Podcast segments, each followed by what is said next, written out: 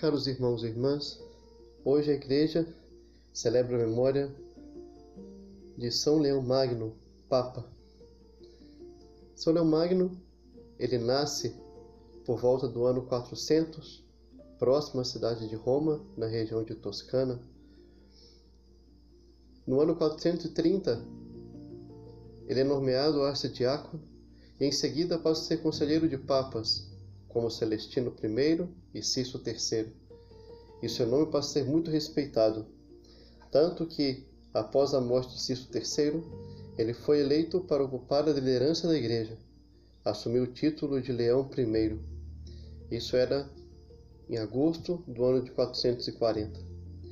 Durante seu pontificado, Leão I ele exerceu muitas ações na igreja, como o combate a heresias importantes, com sua força moral, espiritual e diplomática, ele convenceu Átila, o rei dos Hunos, a não invadir Roma.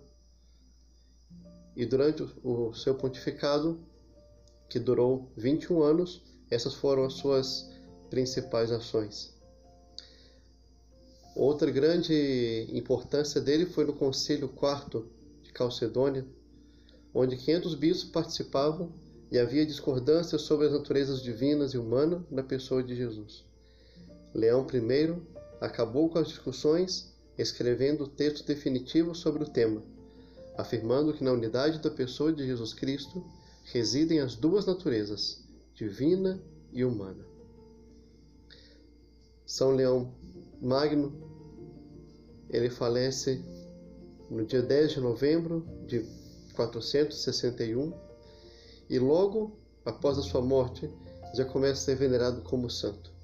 Ele é enterrado na Basílica de São Pedro, em Roma, e em 1754 o Papa Bento XIV proclamou São Leão primeiro doutor da Igreja.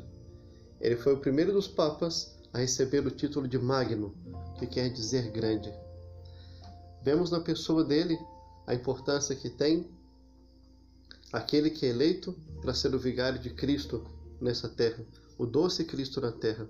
Por isso, nesse dia, nós temos que pedir a intercessão de São Leão Magno, por nosso querido Papa Francisco, para que sempre conduza a igreja e possa dar frutos para ela